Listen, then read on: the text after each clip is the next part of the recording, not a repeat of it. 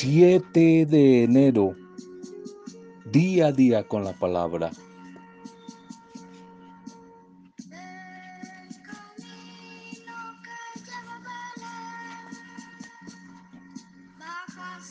Para entender la sabiduría y desde ella la doctrina, para conocer razones prudentes, para recibir el consejo de prudencia, justicia juicio y equidad. Proverbios 1, 3 al 4. Algunas vitaminas espirituales de sabiduría para seguirnos animando en este comienzo de año. Sabidurías, vitaminas espirituales que nos animen, que nos fortalezcan en este tiempo nuevo, en este año nuevo. Hay muchos dichos sabios, populares, que nos pueden ayudar a reflexionar. Veamos en estos días algunos de esos dichos. El sabio puede pararse en un hormiguero, pero solo el necio se queda sentado en él. Puedes saber si un hombre es sabio por las preguntas que hace. Por las preguntas se conoce la sabiduría, la sabiduría del otro.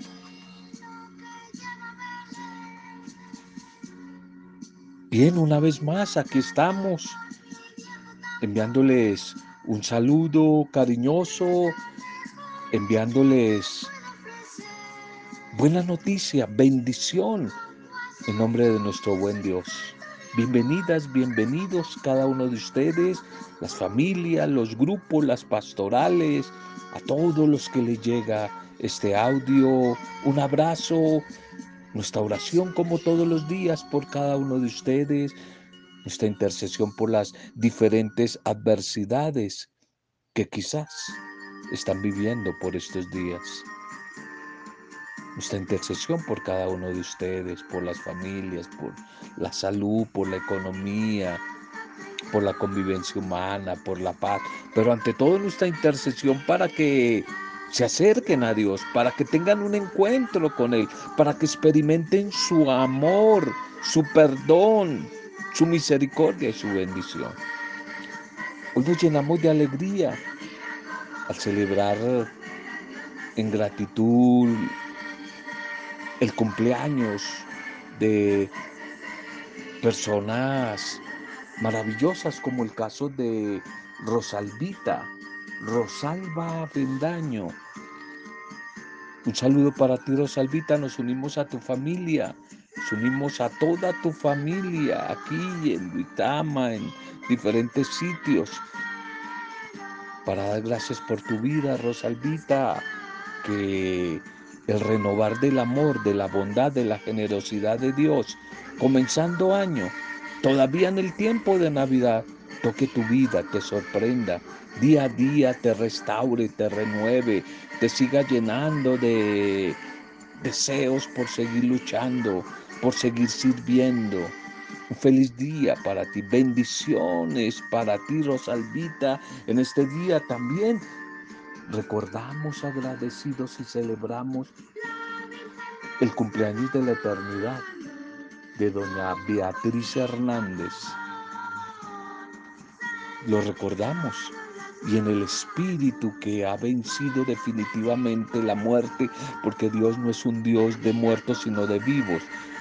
Celebramos junto a, a Ivonne y junto a Magda y junto a Giovanni y a la familia de doña Beatriz,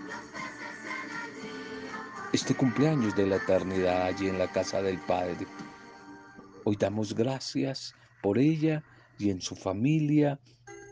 Pedimos bendición para ellos y siempre el mejor recuerdo agradecido de ella. Bien, vamos a nuestro primer tema para hoy todavía comenzando año,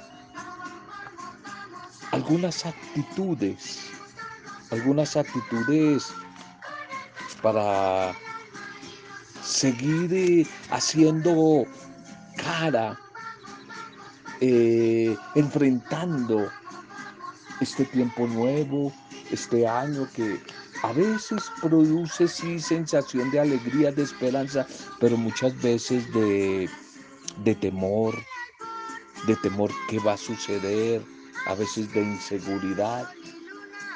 Por eso quisiera hoy seguirles dando algunas eh, motivaciones o algunas ideas de cómo ver, de cómo enfrentar y vivir este nuevo año. Algunas actitudes, algunas actitudes de vida para este nuevo año que todavía estamos estrenándolo, está muy joven, muy nuevecito este año.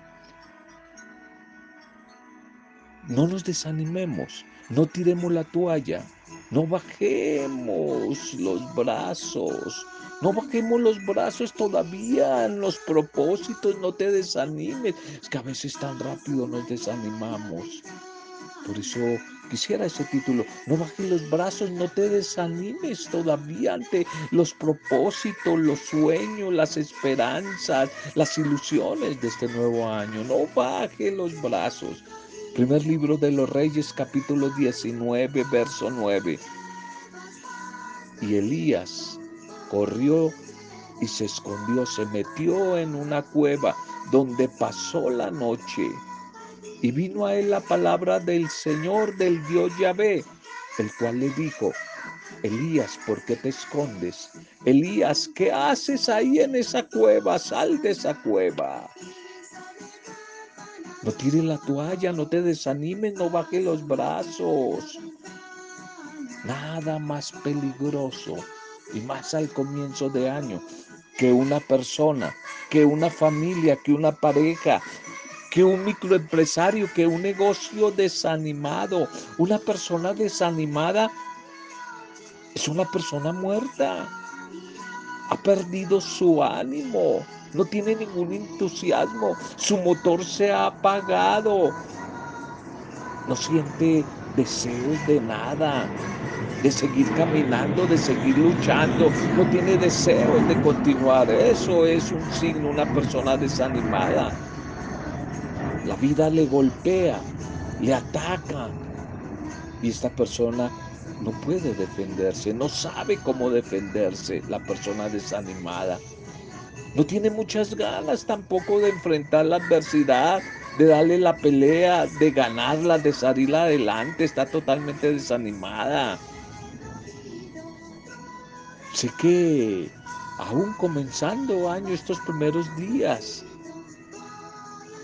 hay situaciones duras, hay situaciones que nos superan, hay situaciones que no son fáciles situaciones que nos abaten, situaciones que nos sorprenden, circunstancias inesperadas, situaciones indeseadas, de las cuales a veces no, no sabemos cómo salir, qué hacer, cómo enfrentarlas, cómo enfrentar, cómo salir de esas situaciones. Entonces, ¿qué hacer? Es la pregunta, ¿qué hacer ante la adversidad y si es a comienzo de año, y si es cuando supuestamente todavía en el tiempo de Navidad, no se te olvide que estamos todavía en el tiempo de Navidad, lo vamos a terminar pasado mañana el domingo. ¿Qué hacer cuando tan rápido comienzan las adversidades, las dificultades? Quizás como diría el famoso comediante mexicano Chespirito, y ante esta lluvia de escalada de dificultades, de impuestos, eh, de desempleo, de inseguridad, de virus, de enfermedad. Y ahora, ¿quién podrá defenderme? ¿Quién podrá defenderme? ¿Quién podrá defenderme? Dirán algunos. ¿Quién podrá? Pues quizás esa pregunta no la hacemos cuando aparece la adversidad. Y optamos también por algunas actitudes como encerrarnos, aislarnos. Eso va, va a ayudar, va a hacer que nos deprimamos más, no nos va a servir. A veces también nos enojamos, nos enojamos con los demás, señalamos a los otros de la situación que estamos viviendo de adversidad, buscamos culpables.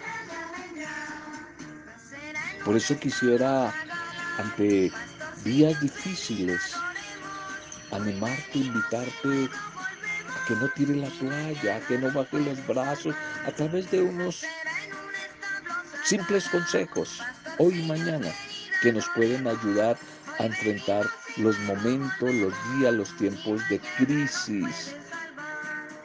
Quizás un primer consejo, no lleves solo la carga, no te eches la carga solo y sola. Busca la compañía de alguien que esté capacitado para ayudarte, para animarte, para sostenerte. Eso sí, no busques a cualquier persona, porque te puede más bien eh, agravar la situación. No busques a cualquier persona, no busques consejo de todo el mundo, porque a veces el remedio puede salir peor que la enfermedad. No a cualquier persona, pero si busca a alguien que te ayude a llevar la carga, que te escuche, que de pronto te ayude a encontrar una luz en el camino. Una persona que no te juzgue, que no te juzgue, sino que te escuche, que trate de ponerse a tu nivel para acompañarte. No intentes en época de dificultad, de crisis, pelear sola y solo. No escondas tampoco tus sentimientos, tus emociones, fingiendo que todo está muy bien.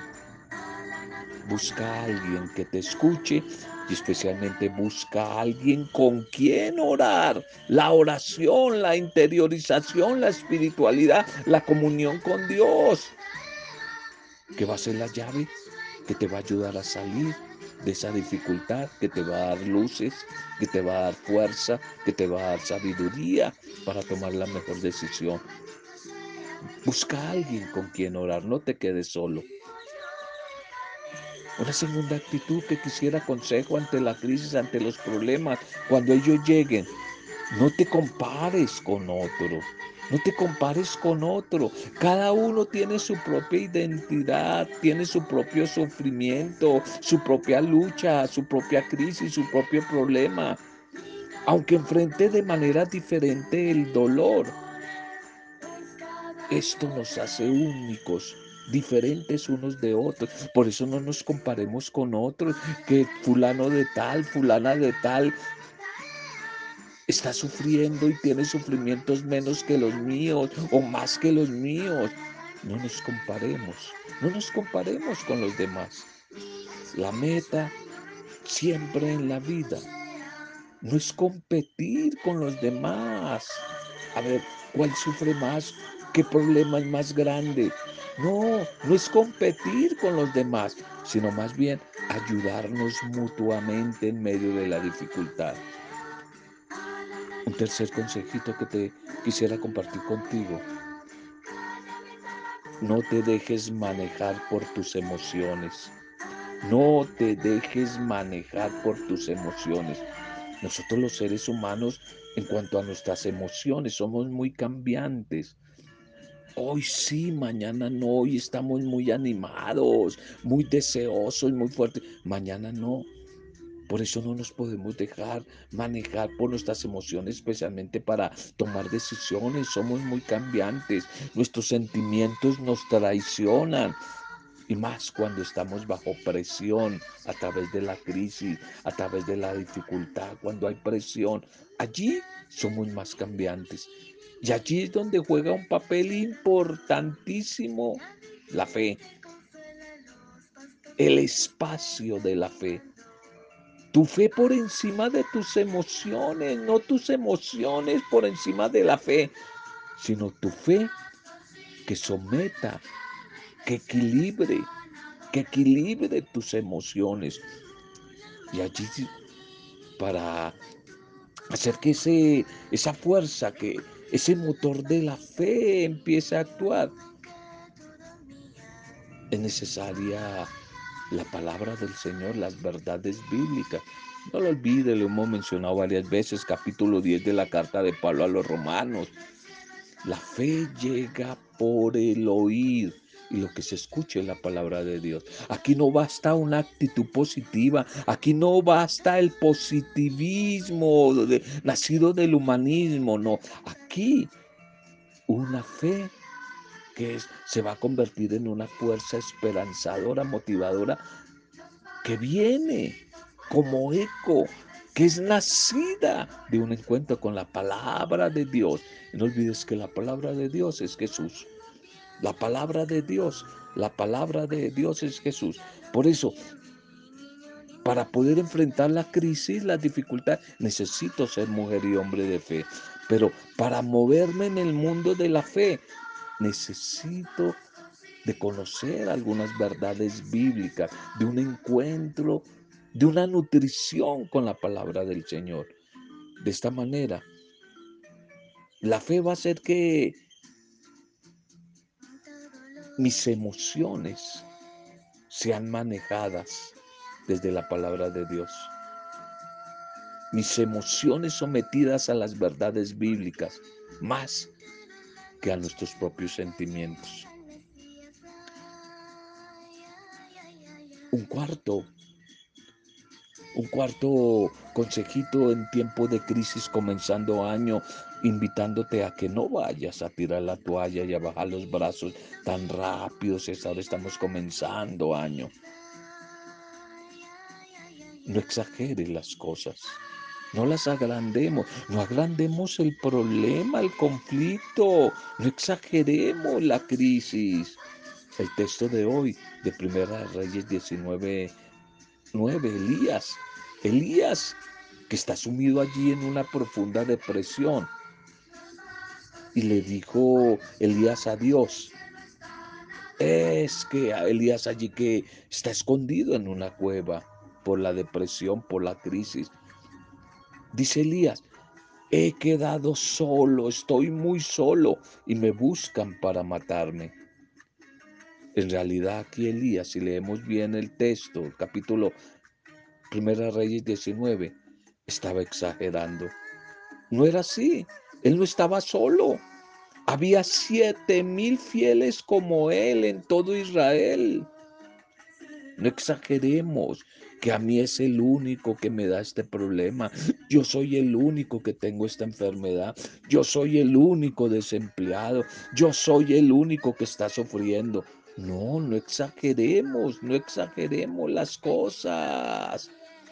No nos hagamos la víctima en tiempo de crisis.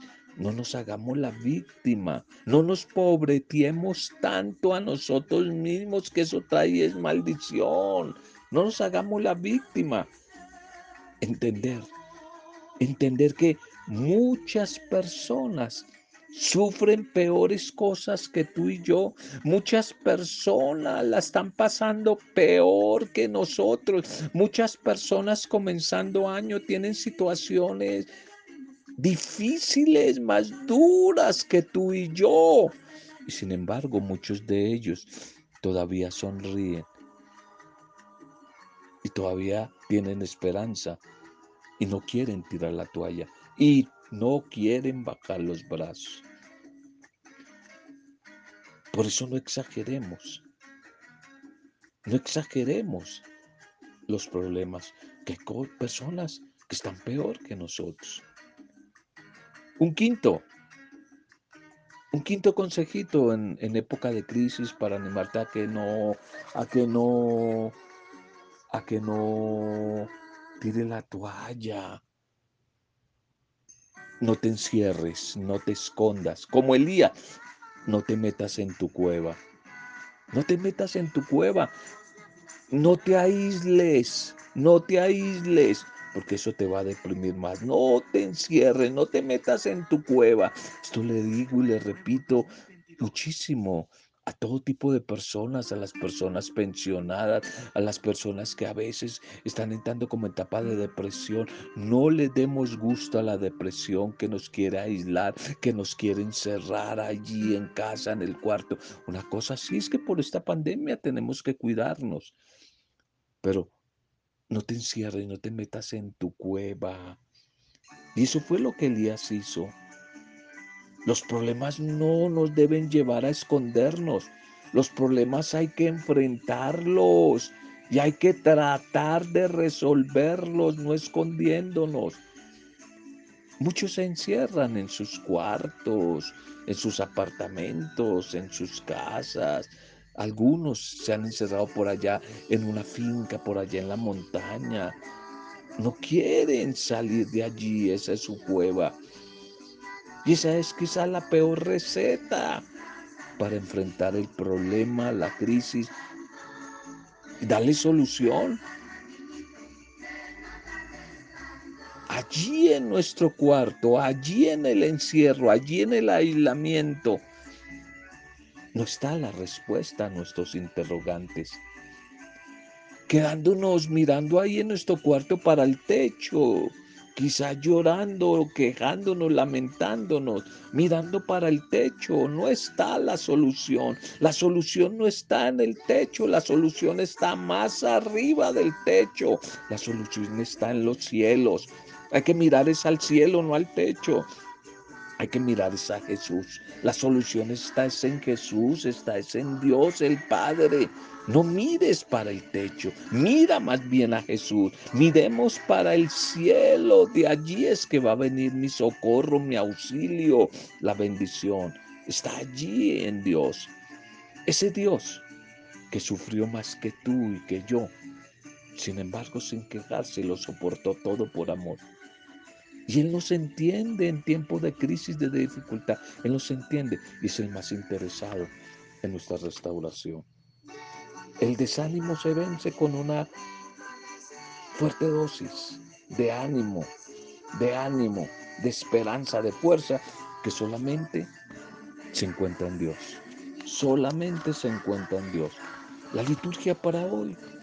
Miremos algo de la liturgia para este día. Miremos algunas ideas de la liturgia para este día. Dar testimonio de Cristo, titulemos el mensaje. La primera lectura para hoy, primera de San Juan 5513. 5513. Juan quiere hacer como una amplia exposición sobre el valor del testimonio que da de Dios, que da de su Hijo Jesucristo. Y el testimonio humano se fundamenta a partir y desde la fe. El testimonio que ha dado Dios viene a redundar en beneficio de la humanidad. En cuanto que se refiere a la vida eterna, la vida nueva que Él quiere ofrecer a todos. Comenzando año, una oferta, vida nueva, vida eterna, a todos nos la ofrece esa oferta en Cristo Jesús.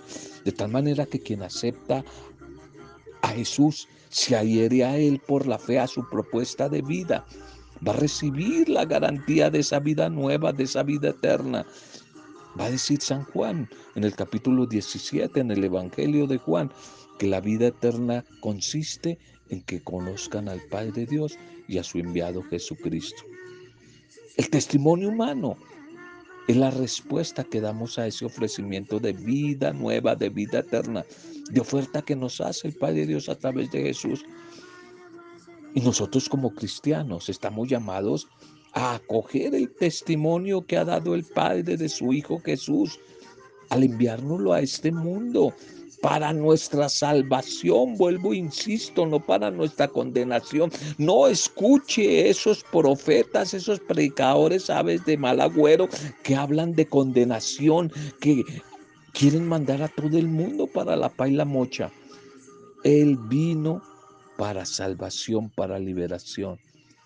Pero al mismo tiempo, todos nosotros, los que escuchamos el mensaje, tenemos el compromiso de dar testimonio de Jesús ante los demás, mediante más que nuestras palabras, nuestro testimonio, nuestras actitudes, nuestros comportamientos. De esta manera, con nuestro esfuerzo, con nuestro empeño, en favor de la vida, en favor de la paz, del amor, del perdón, de la justicia, de la solidaridad, de la fraternidad, de la reconciliación, de la equidad. Vamos dando muestras concretas de tener en nosotros ya esa es la Navidad. La vida nueva, esa es la Navidad. La vida eterna que nos ha venido a comunicar Jesucristo. El Evangelio de hoy, Lucas 5, 12, 16. Y enseguida la lepra se le quitó. Nos va a hablar de un leproso. San Lucas nos relata el episodio de la curación de un leproso por parte de Jesús. La lepra que excluía a la persona de la familia, de la sociedad y de la iglesia era excluido. No podemos olvidar todo lo que significaba esta maldita enfermedad en aquel tiempo y en aquella cultura. Era prácticamente una maldición que hacía despreciable, despreciable rechazada a la persona que la marginaba completamente de todas las áreas de la vida social, comunitaria, de todos los ámbitos. Esta lepra, esta enfermedad era una forma de muerte anticipada. Y aquí aparece Jesús, el que es la Navidad, la vida nueva. Interviene la intervención liberadora de Jesús, que trae consigo no solo la curación física de esta enfermedad dura, sino también la restitución de la dignidad humana, la restitución de la dignidad de la persona, su reintegración a la vida social, a la vida familiar, a la vida de la iglesia, su retorno a la comunión y a la vida misma. En la sociedad nuestra, en la sociedad actual, sí que hay marginados, muchos marginados ya no solo en razón de una enfermedad determinada, sino en virtud de su condición social, de su sexo, de su raza, de su color, de su cultura, de su ideología, de su visión política, de su religión. Las injusticias, las desigualdades sociales siguen excluyendo a tantas mujeres y hombres, a los pobres, a los campesinos, a los indígenas, a los que no han tenido oportunidades de educación y de acceso a la cultura, etcétera, etcétera. Muchas veces se margina a quienes no quieren amoldarse a la propuesta de los poderosos, a los que no quieren amoldarse al consumismo se les excluye. Y nosotros en el mundo de la fe de la iglesia, sí que excluimos y decimos que creemos en Dios, pero excluimos y rechazamos a los que son diferentes, piensan diferente. Preguntémonos para orar. Soy consciente de que el testimonio cristiano que me corresponde dar me compromete en la tarea de luchar por superar toda discriminación y marginación injusta en la sociedad, en nuestro mundo de hoy. Soy consciente. Ojalá que podamos hacerlo. Démosle gracias al Señor por el mensaje de este día. Démosle gracias, Padre Dios, te alabamos, te bendecimos hoy por tu mensaje, por tu bendita palabra, los consejos que nos das para seguir enfrentando este nuevo año esas vitaminas espirituales que nos siguen alimentando y llenando de luz para ir encontrando el camino. Gracias Señor. Gracias hoy, porque hoy son muchas y diversas las lepras que han contaminado el corazón de la humanidad. La violencia, la corrupción, la injusticia, el egoísmo, la codicia, entre otras, Señor. Hoy te pedimos perdón porque hemos permitido que se fracture la fraternidad y la amistad social, por dejarnos contagiar, por la indiferencia y permitir que se desfigure la dignidad humana, Señor. Si quieres hoy, al igual que el leproso el Evangelio de hoy, si tú quieres, puedes limpiarnos, Señor. Límpianos, por favor, de esas lepras para poder integrarnos al reino de tu amor, a tu comunidad de la bondad, a tu comunidad de la solidaridad, del perdón, de la misericordia, Señor. Que a través de la palabra que hoy has compartido con nosotros sean bendecidas nuestras vidas, nuestras familias, nuestras diferentes necesidades, enfermedades, eh, qué sé yo, desempleo, convivencia humana, soledad, tristeza. A todos los que reciben este audio sean bendecidos, a los que nos han pedido oración. Que a través de la palabra de hoy sea bendecida Rosalvita Bendaño en su cumpleaños, su familia, sea bendecida en Doña Beatriz Hernández, sus hijas, su nieto, sus hermanos, sus sobrinos, toda su familia la recordamos a ella. Gracias Señor por el mensaje de hoy que gozosos y esperanzadores hemos compartido en el poder intercesor de tu Santo Espíritu, siempre para gloria y adoración tuya, Padre Dios Creador, en el nombre de Jesucristo, tu Hijo amado, en el nombre de Él, en el nombre de Él, nuestro Salvador, nuestro Mesías, en el nombre de Él, con acción de gracias, alabanza y adoración, en compañía de María, la discípula perfecta Amén. Roberto Zamudio de día a día con la palabra.